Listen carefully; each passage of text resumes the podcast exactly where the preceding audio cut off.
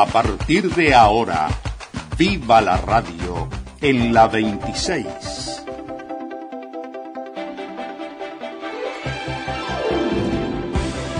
Un espacio abierto al mundo de las telecomunicaciones. El sonido del mundo a través de la radio. Radioactividades. Todo un mundo en radio. Todo un mundo en radio. 30 años.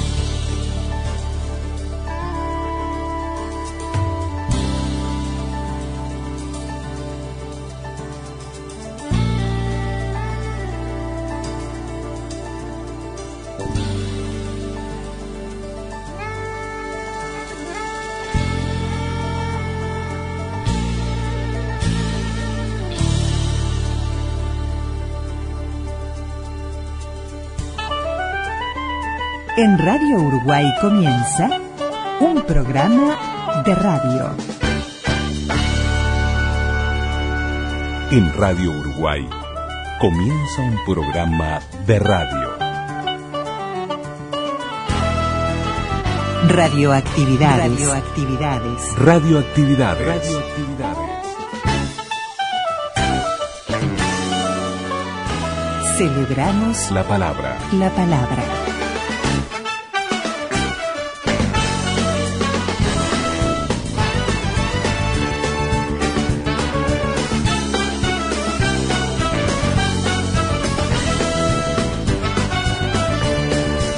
Comenzamos el programa de domingo con Alejandro Balvis.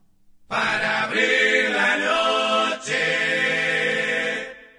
cerrada de adentro, Alejandro Balvis de queso aliento, para abrir la noche.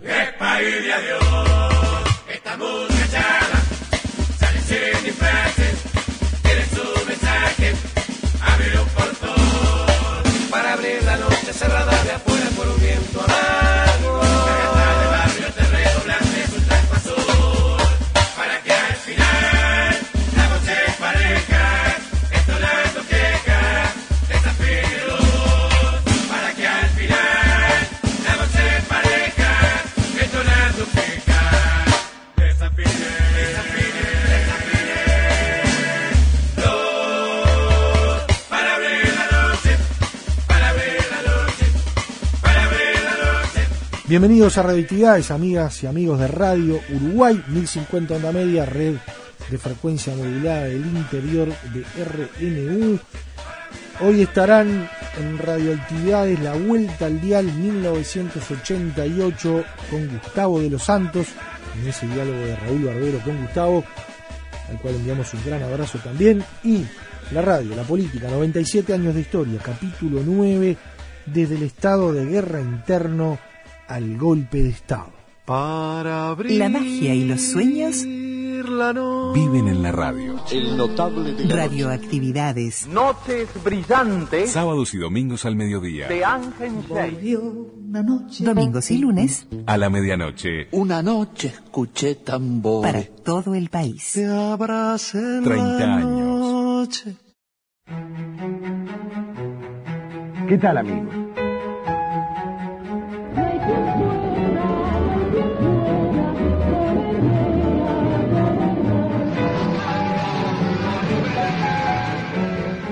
Ahora todo Uruguay unido con Sereni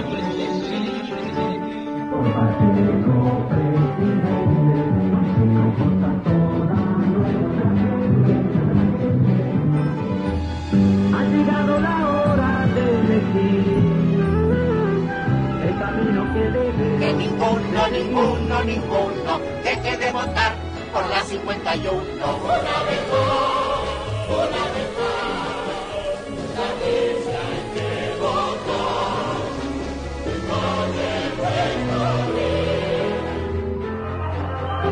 A partir de este instante, transmite la cadena nacional de radiodifusión y televisión. ¡Viva la democracia!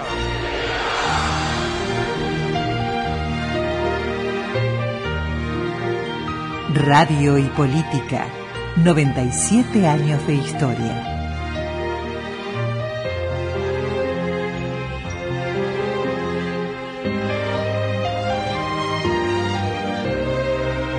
¡97 años de historia!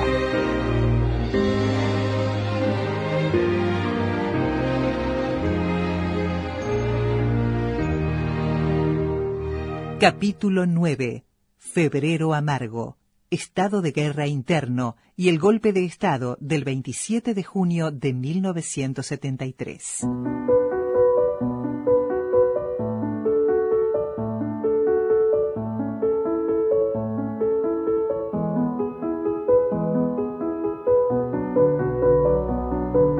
El primero de marzo de 1972 asume la presidencia de la República Juan María Bordaberry.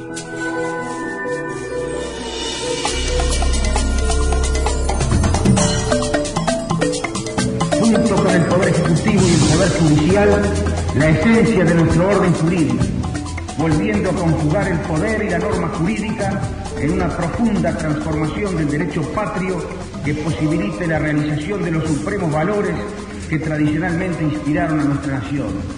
La libertad de la persona humana, la justicia, en fin, la convivencia civilizada.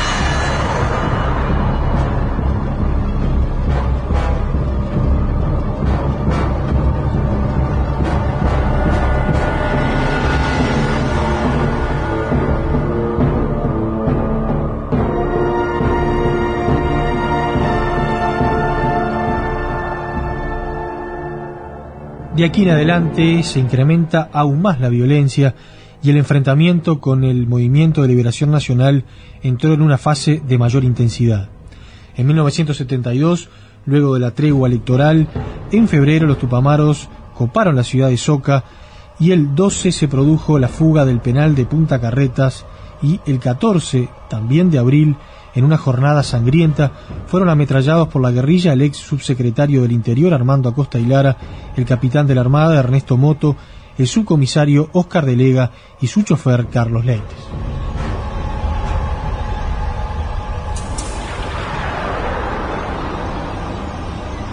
En la noche, por cadena de radio y televisión, el presidente de la República, Juan María Bordaberry, se dirigía al país que comienza con la propia prueba de voz.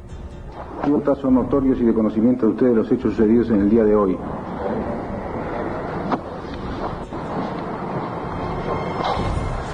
Compatriotas, son notorios y de conocimiento de ustedes los hechos sucedidos en el día de hoy.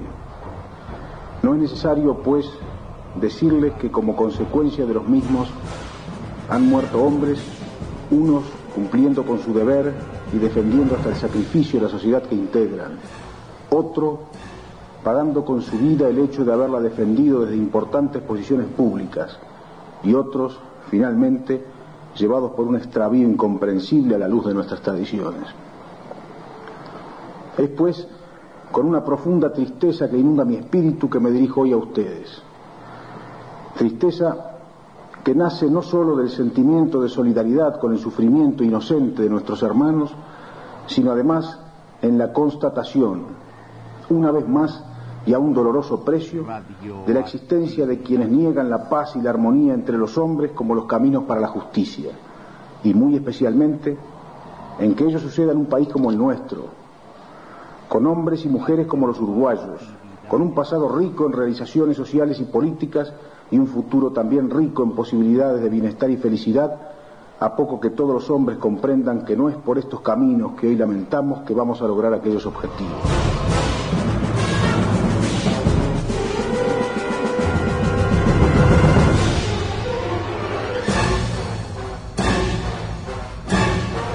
Eran años por demás difíciles en que la radio, como siempre, mantuvo su protagonismo y desde el archivo recorremos los diferentes servicios informativos que se podían escuchar por esos tiempos en nuestro dial. Informa Radio Centro Sarandí. Presenta Brela Joyas, representante exclusivo de relojes Rolex en el Uruguay. Sinopsis de las principales informaciones. Las primeras desde Casa de Gobierno. Están reunidos con el secretario de la Presidencia de la República, doctor Barrios Tazano, los ministros blancos Valparda, Plencio y Carlos Abdala, así como el senador también nacionalista Mario Heber. Los ministros de Defensa, Interior y Trabajo se habrían reunido en el día de hoy para considerar las inquietudes gremiales. Se reincorporó a sus funciones en la tarde el titular de Defensa Nacional, doctor Augusto Leñani. El Poder Ejecutivo promoverá ante el Parlamento recursos para las intendencias del interior en el orden de 1.600 millones de pesos. Autorizó el gobierno a Pruna a contratar un préstamo con el Banco de la República por 75 millones de pesos. Adelante, control de Radio Centro algunas de las principales informaciones que venimos desarrollando. Pidieron la captura de Washington Ferrer, que desapareció poco antes de que se aprobara el desafuero. Fuentes del sector político donde milita dijeron que posiblemente se presentaría hoy ante la justicia militar. Nuevos planteamientos de desafueros, algunos de ellos en la Cámara de Senadores, serían promovidos en los próximos días por el Ejecutivo. Descubrieron la cárcel del pueblo del OPR 33 donde Malaguero habría pasado 50 días. Hoy decretarán la prisión de varios comerciantes por especulación con artículos de primera necesidad. Los almaceneros minoristas y baristas están promoviendo una asamblea nacional. A las 11 pararán nuevamente los taxistas para reunirse en asamblea. Dentro de instantes, más noticias. Pensando bien, nos quedamos con sopas Maizola. Graciela, auténtica sopa de verduras. Sopas Maizola, gustos genuinos.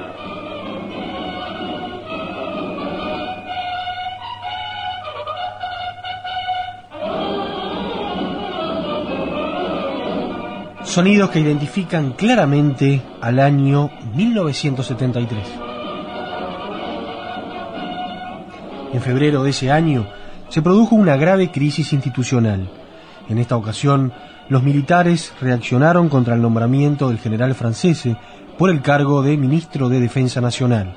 El ejército y la Fuerza Aérea declaraban esa disconformidad en un comunicado difundido por Cadena Nacional de Radio y Televisión el 8 de febrero.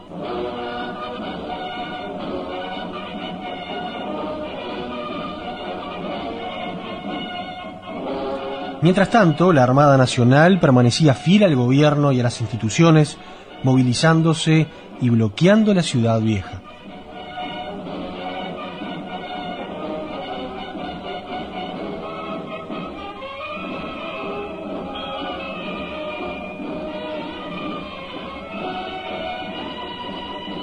El 9 de febrero de 1973, el país publicaba.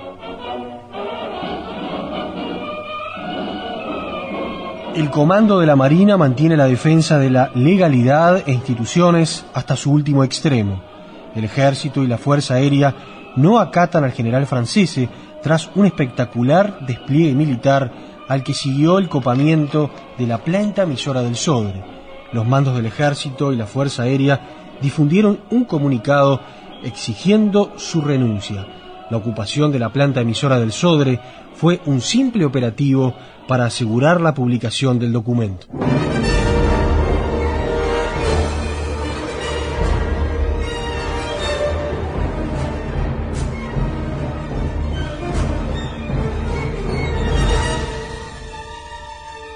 El día 9 de febrero el ejército controló prácticamente todas las radioemisoras, irradiando los comunicados y ocupando para ello los estudios y plantas emisoras de CX16, Radio Carve y CX20, Radio Montecarlo.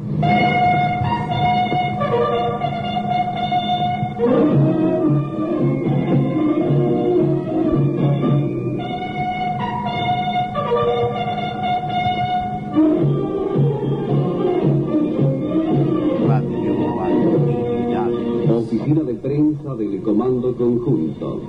Montevideo, 9 de febrero de 1973. Comunicado número 4 barra 73. Los mandos militares conjuntos del Ejército y Fuerza Aérea, ante la crisis que afecta al país y a los efectos de despejar hasta la última duda que pueda existir en el espíritu de todos los uruguayos sobre las causas que la han ocasionado, sienten el deber moral de informar lo siguiente. Primero, si bien se ha manifestado la solicitud al señor presidente de la República de que disponga el relevo y se ha declarado la decisión de desconocer la autoridad del señor ministro de Defensa Nacional, se expresa con la más absoluta lealtad hacia el pueblo y sus autoridades nacionales que dicha posición no obedece a que se cuestione la persona misma del mencionado jerarca, sino a lo que él representa y las graves consecuencias que derivarían del ejercicio de su cargo. Segundo, inmediatamente de asumido su cargo, el actual ministro puso de manifiesto encontrarse empeñado en cumplir la tarea de impedir, mediante la desarticulación de los mandos, que las Fuerzas Armadas cumplieran con la misión de alcanzar los objetivos que se han impuesto para restablecer el orden interno y brindar seguridad al desarrollo nacional en procura del bienestar general dentro del tradicional sistema democrático republicano de acuerdo a la filosofía actual de las Fuerzas Armadas.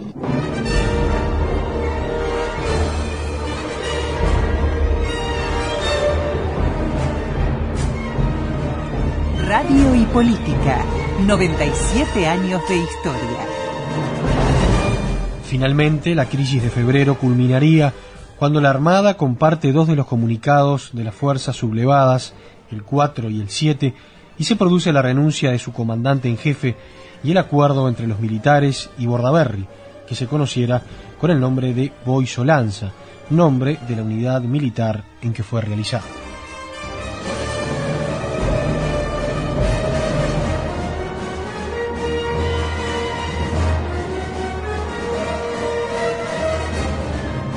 Cuatro días después, el gobierno suspende algunas garantías individuales, entre ellas la divulgación por prensa escrita, oral o televisada de toda información, comentario o grabación que directa o indirectamente mencione o se refiera a quienes conspiran contra la patria.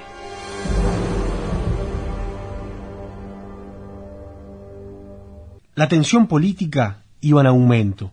A fines de abril, el presidente Bordaberry envía al Senado la solicitud de desafuero de Enrique Erro, acusado por la justicia militar de mantener contactos con el Movimiento de Liberación Nacional Tupamaros, rechazado por el Senado.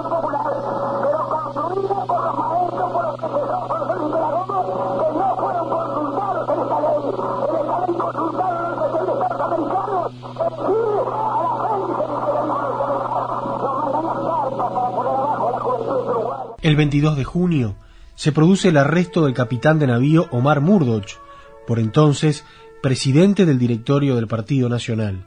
En un acto político en la Plaza Matriz, Wilson Ferreira Aldunate decía: La libertad es todo, y sin libertad no hay posibilidad de conseguir nada y lo que se consiga ni dura ni sirve. Nosotros lo digo con orgullo blanco y es la última vez que menciono a mi Nosotros somos fetichistas de la libertad. ¿Cómo defendemos? ¿Cómo defendemos todo esto? ¿Qué digo defendemos? ¿Cómo recuperamos lo que ya hemos perdido? Que de las instituciones no queda nada. ¿Cómo recuperamos lo perdido? Por todas las vías que a nuestro alcance estén. Por todas.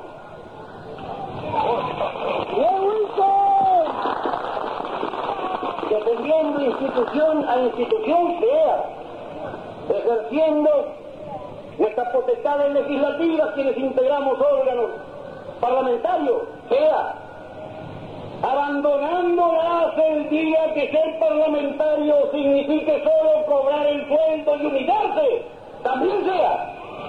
Pero falta algo más. Falta adentrarse en las necesidades de la gente participando en las angustias populares. Falta comprender el alma de ese que a veces no se entiende porque su angustia es demasiado grande. Y entonces defendemos las instituciones poniendo al partido al, al servicio de cada una de las causas populares concretas, luchando hombro a hombro con los que piden trabajo y con los que piden ganar lo suficiente para vivir decorosamente ellos y sus hijos. Luchando contra la extranjerización, contra la mediatización, contra la entrega del país en cada episodio concreto.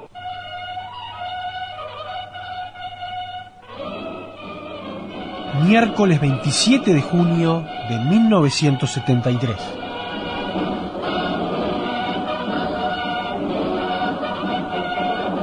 A las 5 de la mañana comienza la cadena oficial de radioemisoras emitiendo la canción A Don José interpretada por los olimareños.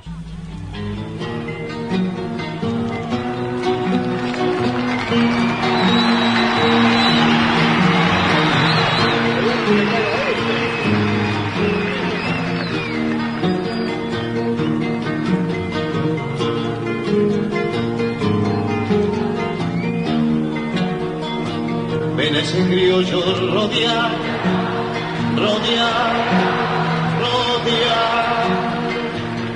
Los paisanos le dicen, mi general. Los paisanos le dicen, mi general. Va alumbrando con su voz la oscuridad y hasta las piedras saben a dónde va. Y hasta las piedras saben a dónde va. Con libertad. Luego se irradió el Pericón Nacional. y alternando posteriormente música folclórica con marchas militares.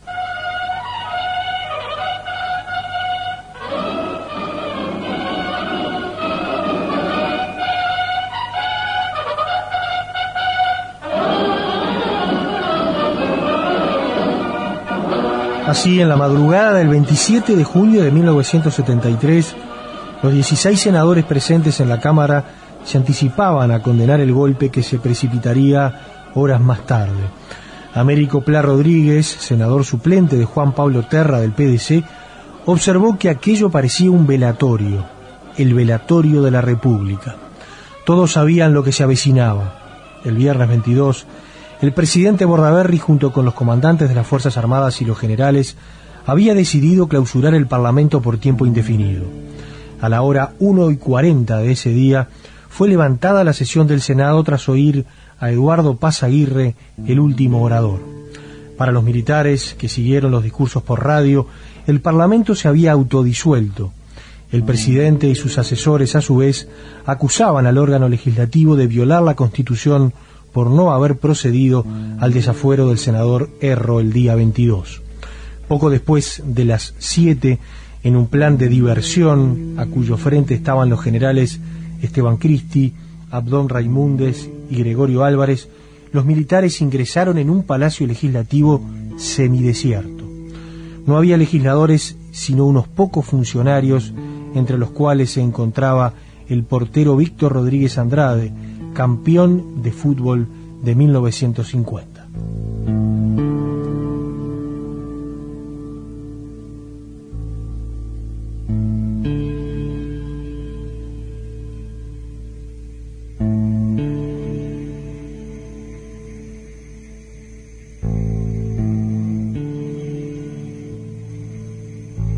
El gobierno irradiaba a las 5 y 20 de la mañana por la cadena nacional de radio el decreto número 646 que disolvía la Cámara de Senadores y Representantes y prohibía atribuir propósitos dictatoriales al Poder Ejecutivo. A partir de este instante, transmite la cadena nacional de radiodifusión y televisión.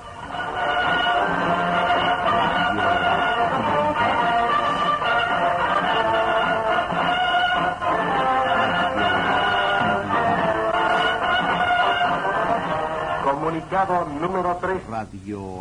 Se ha puesto en toda su evidencia el juego político que es consigna de la CNT y las agremiaciones que le sirven ciegamente al dar su respuesta al crítico momento que vive la nación.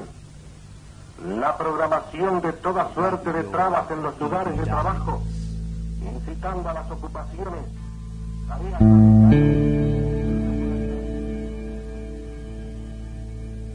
Luego del anuncio del decreto de disolución de las cámaras, a las 6 de la mañana del 27 de junio, obreros y empleados de fábricas y de muchos otros lugares de trabajo comenzaron a detener sus tareas y a poner en marcha el mecanismo de huelga general que la propia Convención Nacional de Trabajadores, CNT, había previsto en sus estatutos en 1964. En la tarde de aquel 27 de junio, con muchas fábricas y lugares de trabajo ocupados por los trabajadores, el ministro del Interior, coronel Néstor Volentini, convocó a su despacho al rector de la universidad, Samuel Lichtenstein, y al senador comunista Enrique Rodríguez, entre otros dirigentes, para informarles el alcance de los hechos que el presidente Bordaberry explicaría en la noche por cadena de radio y televisión. Está transmitiendo la cadena nacional de radioemisora.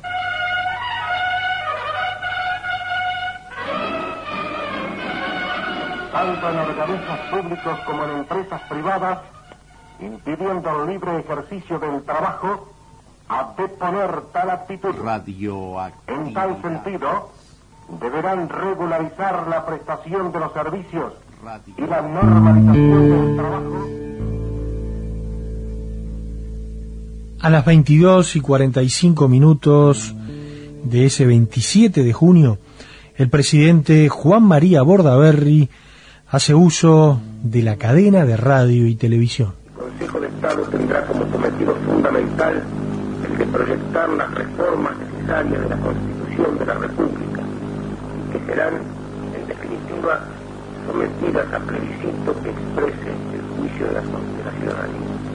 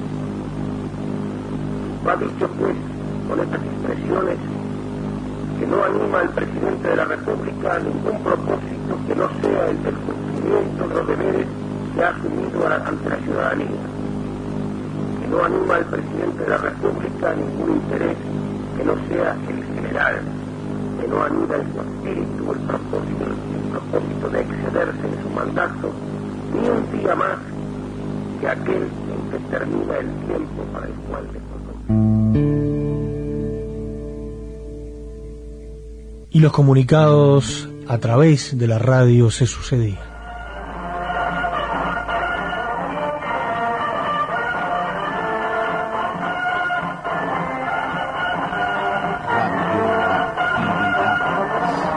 A partir de este momento, transmite la cadena nacional de radiodifusión y televisión.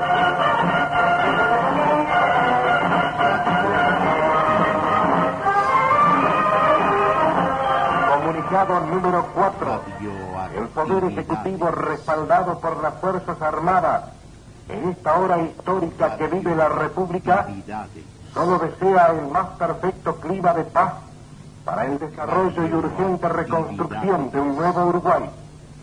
No es su predisposición el enfrentamiento con los obreros a quienes considera pieza fundamental en la recuperación del país. Los obreros uruguayos son como sus fuerzas armadas, núcleo integrante de su pueblo, partícipe de las mismas inquietudes, palpitación generosa de similares, humilde, tenía el poder ejecutivo de las Fuerzas Armadas.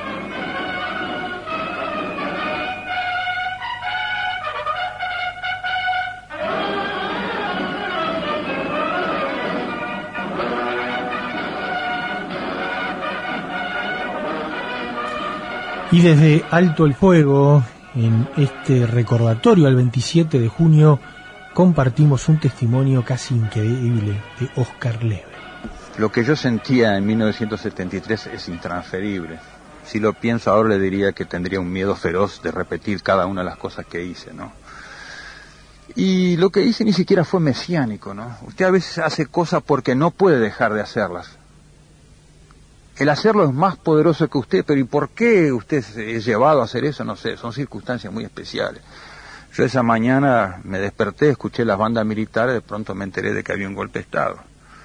Y me sentí enfermo, enfermo, que tenía que hacer algo, no sabía, de pronto se me ocurrió el algo. Entonces, sin que nadie se enterara en mi casa, yo tengo la casa de planta baja y primer piso, en 26 de marzo de la Gaceta. Sin que nadie se enterara, hice la pancarta, soy capitán de avión Carlebra, bajo la dictadura, me uniformé, tomé la pistola, la cargué y me fui al balcón. Claro, es un acto prácticamente irreflexivo, pues no sabía lo que iba a hacer. Era una variante del salto al vacío. Pasa un patrullero, mira asombrado, llama por radio un segundo patrullero y a los cuatro minutos 600 hombres rodeando la casa me apuntaron por todos lados. Y yo gritando de que si entra un solo soldado a mi casa me pega un tiro. Y en ese momento sabe que me lo pegaba, ¿no? No me importaba mi mujer, no me importaba mis hijos, no me importaba absolutamente nada. Era un estado hasta de egoísmo, de egoísmo total.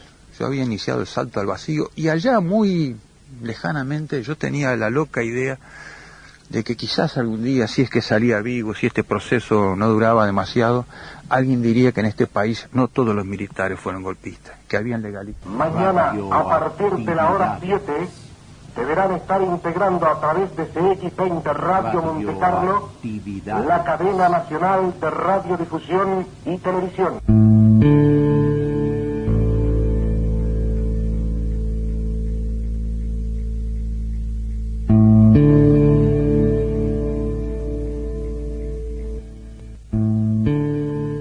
Y en el recuerdo también quedaron los sonidos del Parlamento, de esa madrugada del 27 de junio, voces como la que escuchamos a continuación, de Wilson Ferreira Aldunate. Hablando de todo el día de hoy, se están persistentes rumores que luego terminaron transformándose casi en noticias, según los cuales estaría a punto de culminar, si es que no ha culminado ya, un triste proceso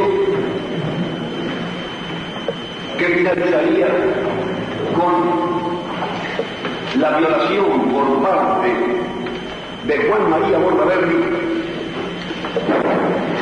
de sus fundamentos constitucionales y un asalto a las instituciones y a la libertad del público. Si eso, si eso llegara a confirmarse, como muchos nos tememos que ocurra, es corriente decir en estos casos que a Bordaberry y a sus cómplices los juzgará la historia. Y eso es verdad, pero debe agregarse que antes este, este nuestro pueblo oriental de hoy va a exigir su responsabilidad y hacerla efectiva contra el responsable del atentado y sus cómplices.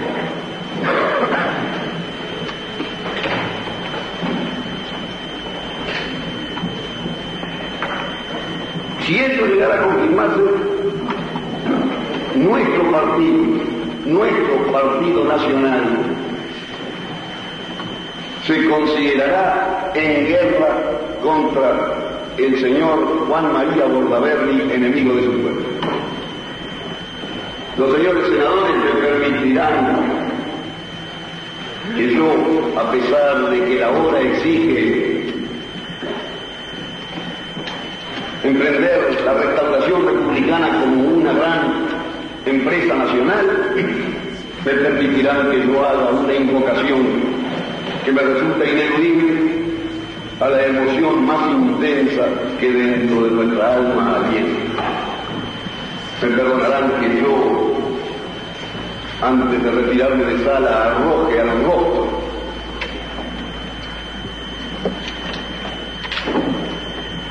de los autores de, esta, de este en nombre de su más radical e irreconciliable enemigo, que será, no tengan la más mínima duda, el vengador de la revolución. ¡Viva el Partido Nacional!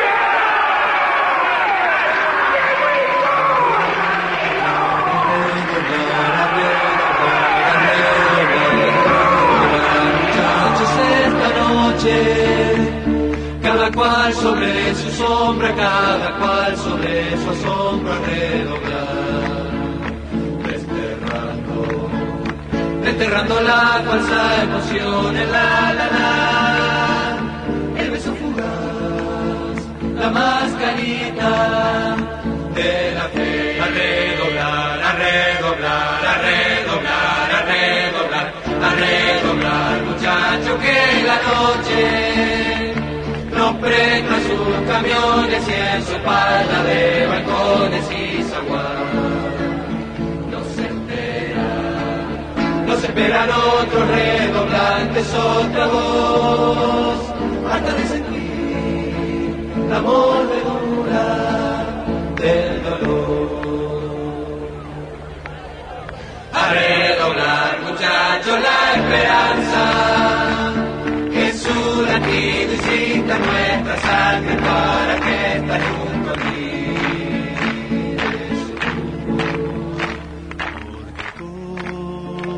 corazón no quiere entonar más retiradas.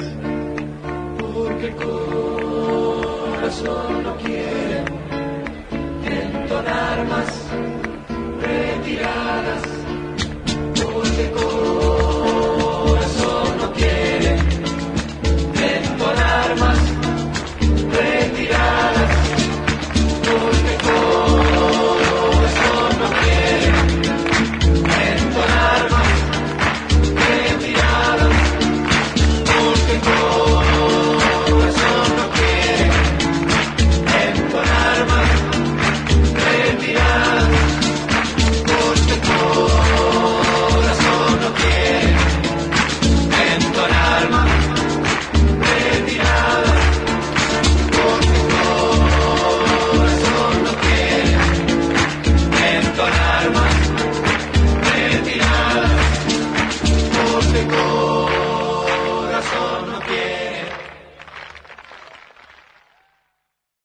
Y ahora nos vamos al diálogo entre Raúl Barbero y Gustavo de los Santos. Esto es la vuelta al dial del año 1988.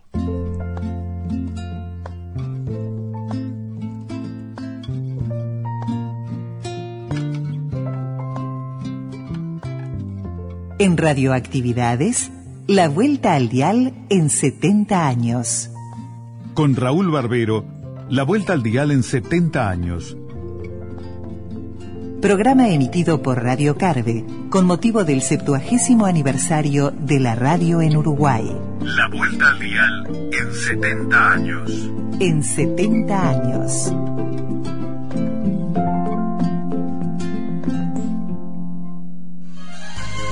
Un clásico mensaje de la Super Radio con presencia. El tren de la noche. Conduce Gustavo de los Santos. El tren de la noche dispuesto estará en viaje del sueño al alba llegar. En viaje del sueño al alba llegar. ¿Cómo llegas al tren de la noche? ¿Es una propuesta que te hacen o actúas por iniciativa propia? No, una propuesta. Una propuesta que me hizo el gerente de programación, el señor Aníbal da Silva, a quien estoy profundamente agradecido. Eh, yo trabajaba como locutor de cabina.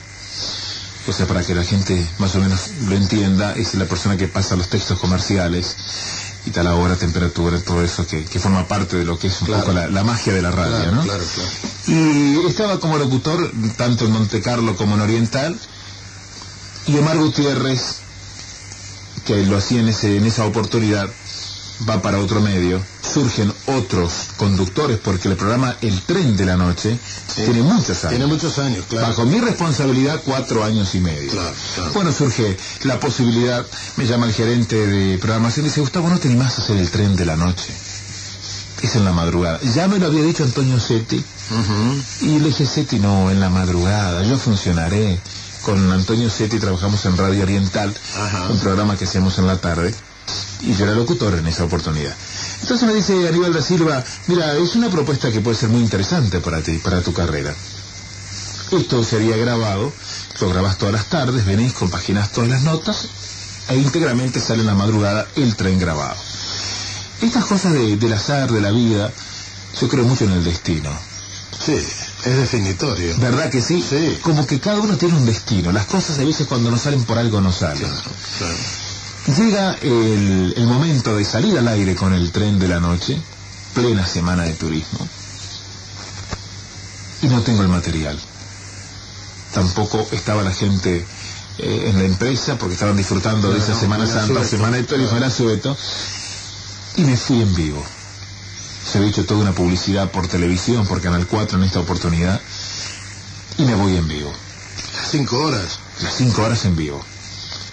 Para terminar en muerto. Para terminar más o- Era la primera vez, Sí, era la, claro. la- la experiencia Sobre todo eso. número uno. Sí, sí, estar. Sí, sí, sí. Pero como toda cosa nueva, despertó una, una inquietud muy grande. Como ser humano y como, como profesional. Y un desafío. Y un desafío. Seguro. Una quijotada, estar cinco horas en la madrugada, en un programa, con un nombre ya, ya impuesto, y con otras figuras que desfilaron, que me antecedieron, bueno, a ver qué pasa con Gustavo de los Santos. ¿Puede salir Gustavo del, texto ya marcado, del libreto ya debidamente eh, escrito? Y allí surge la magia que me atrapa del tren de la noche, porque no podía creer, Barbero, la enorme cantidad de gente que a Sí, esta hora sí. está despierta. Pero son decenas de miles. Decenas de miles, Claro. y es en todo el país. Sí. Enfermeras, la gente de los hospitales, los sanatorios, los taxistas, los floristas, por ejemplo, yo lo comentaba días pasados. Y los insomnes. Los in- la gente que no puede dormir. Enorme la cantidad de insomnes. le digo, no tomen con este pastillas para dormir. Escuchen el tren. Es una forma también de estar no, todos no, juntos. no, no, mirá que es una propaganda en contra. En esa. contra. Decir, escuchen el tren de la noche y duermen. Y. ¿Eh? No, no. Bueno, y así surge la propuesta. Y lo, lo hicimos en vivo y a partir de ese instante dije, no lo grabo más. Claro. El programa va a salir siempre en vivo, lo hablé inclusive con la, la dirección del- de, la emisora, le digo, a mí no, no me cuesta nada, porque es un poco cambiar el metabolismo, la forma de vida, pero en definitiva el resultado va a ser mucho mejor viniendo en vivo que grabándolo, porque siempre por más bien que se haga una grabación, es la cosa estática, fría. Sí, sí, falta la espontaneidad y la frescura del momento. Ahí está la cosa espontánea, Claro, claro. la comunicación telefónica de, Claro. de la ¿Cómo armas tú ese programa? ¿Cuáles son los vagones principales y quiénes los atienden? Bueno, son muchos vagones. Ahora este programa se habla con, se arma con una semana de anticipación. Tenemos una oficina, Gustavo de los Santos Producciones, en la calle Eduardo Acevedo. Allí tenemos a Susu Rodríguez, quien fuera señora de Osiris Rodríguez Castillo. Ah, Es nuestra secretaria de la productora. Y ella es quien, es quien compagina las distintas notas de la próxima semana. La producción. Es la producción, ¿verdad? Y luego sí, cuando se emite el programa al aire, tenemos a Magdalena Cabrera, nuestra secretaria, con la comunicación telefónica de la audiencia, y allí van llegando las personas que hemos citado para viajar imaginariamente con nosotros en el tren. Pero a esto se le agrega artistas que están trabajando en la noche, que también se acercan una vez que finalizan su actuación en algún centro nocturno, para charlar, porque también promocionamos a los artistas nacionales, para charlar un poco de su actividad, de lo que están haciendo, de los viajes, y también la obra social. De madrugada, por ejemplo, gente que está en la calle, que no tiene dónde dormir, que no tiene que comer, se acercan y a través de la audiencia siempre conseguimos o algún techo o algún alimento. Es un pueblo que reacciona muy bien. eh. Es muy solidario. Y a cualquier hora del día. A cualquier hora, basta que uno le toque una fibra, no sé cuál es, Sí, sí, sí. para que reaccionen y colaboren. Ahora, lo colosal es que siempre, como decíamos, tienes ánimo para conducir la locomotora. Actúas de espaldas al reloj y varias veces al volver de algún festín que se prolongó hasta las 4 o 5 de la mañana, te hemos venido escuchando en el auto y siempre igual teléfono ocupado, como decía un viejo tango. Gente que no afloja con sus preguntas hasta el alba y tú que tampoco aflojas en tus respuestas, ¿no? Claro, lo que pasa es que es un programa muy movido. No sé si implanté un nuevo sistema, porque creo que en radio está todo dicho. Pero es un programa que no hay, no hay mucha música, por ejemplo. Porque es una nota tras otra. es una nota pegada a la otra. Porque la gente, claro, muchos dicen, pero tengo que ir a la radio a las 3 de la mañana, a las 4 de la mañana. Cuando van temprano eso me falta mucho. Y eso ha creado un cierto estilo para hacer el programa. Y es hacerlo rápido, ágil. Por consiguiente, termino con una entrevista, sigo con la otra, el efecto del tren en marcha, que es un, un tren verdadero. sí, sí, claro. Gran Gentiliza a la gente del Centro de Estudios Ferroviarios de Ah, Uruguay. Claro, es un tren, un tren en marcha. un tren en marcha, bueno. con el silbato que lo estrenamos hace, bueno. hace un par de meses atrás. Muy bien. Entonces pegamos una nota con otra y da la sensación de movimiento, como que el tren va desplazándose rumbo al amanecer. La verdad que debe ser realmente gratificante saber que se actúa para una gran audiencia, siempre atenta a tu palabra. Sí, la verdad que sí. Gustavo, atrás quedaron los estudios de medicina, pero yo creo que a esta altura no es cuestión de arrepentirse. No, no para nada. En cierto modo, eres un, un médico microfonista que alivias angustias y curas soledades e insomnios. Un chiste, un consejo, una frase amistosa. Podrías incorporar un vagón para clínica de almas, ¿no te parece? ya lo creo que sí. Lo atenderías muy Pero bien. con muchísimo gusto. No te cobro nada por la sugerencia. ¿eh? Muchas gracias por la idea. Te agradecemos muchísimo Muchas esta gracias. presencia en Muchas nuestro gracias. ciclo. Gran conductor de una máquina que atraviesa el dial todas las noches, dejando una estela amable, cordial, que todos los pasajeros te agradecen. Muchas gracias, Barbero. Un placer, ¿eh? Un abrazo grande. Y hasta Gracias. pronto. Felicitaciones y que sigan los éxitos. Muchas gracias. General Electric, Delfín y Norpol, productos para siempre, presentaron en Carve La Vuelta al Dial en 70 años. Programa de homenaje a la Radiotelefonía Nacional en la celebración de sus 70 años, que se transmite de lunes a viernes a las 15 y a las 21 y 30 horas. Libreto y conducción, Raúl Barbero. Radiomontaje, Eduardo Soca. Selecciones musicales, Ana María Vélez y Daniel García. Con las voces del Departamento de Informativos de Carve y la locución del ciclo por Gastón Lavadí. Y agolpan los recuerdos en la mente de todos. El refresco siempre oportuno. Julio E. Suárez, pelo duro.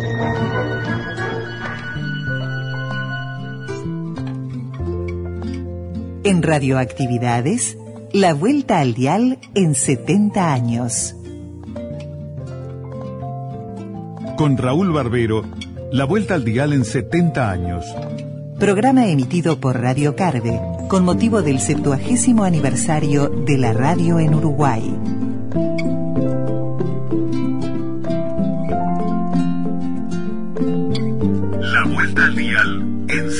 70 años. En 70 años.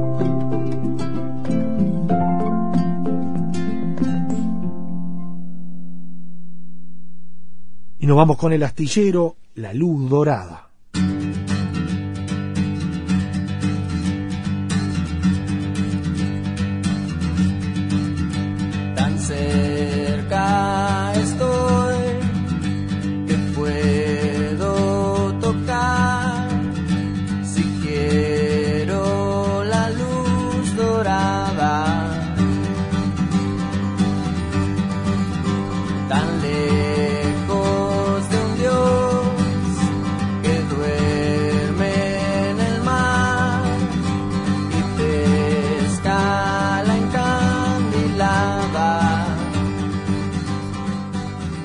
Esperemos hayan disfrutado del programa de hoy Por allí estuvieron los la radio y la política, los 97 años de historia, con el capítulo 9, desde el estado de guerra interno al golpe y también recién terminábamos de escuchar a Gustavo de los Santos.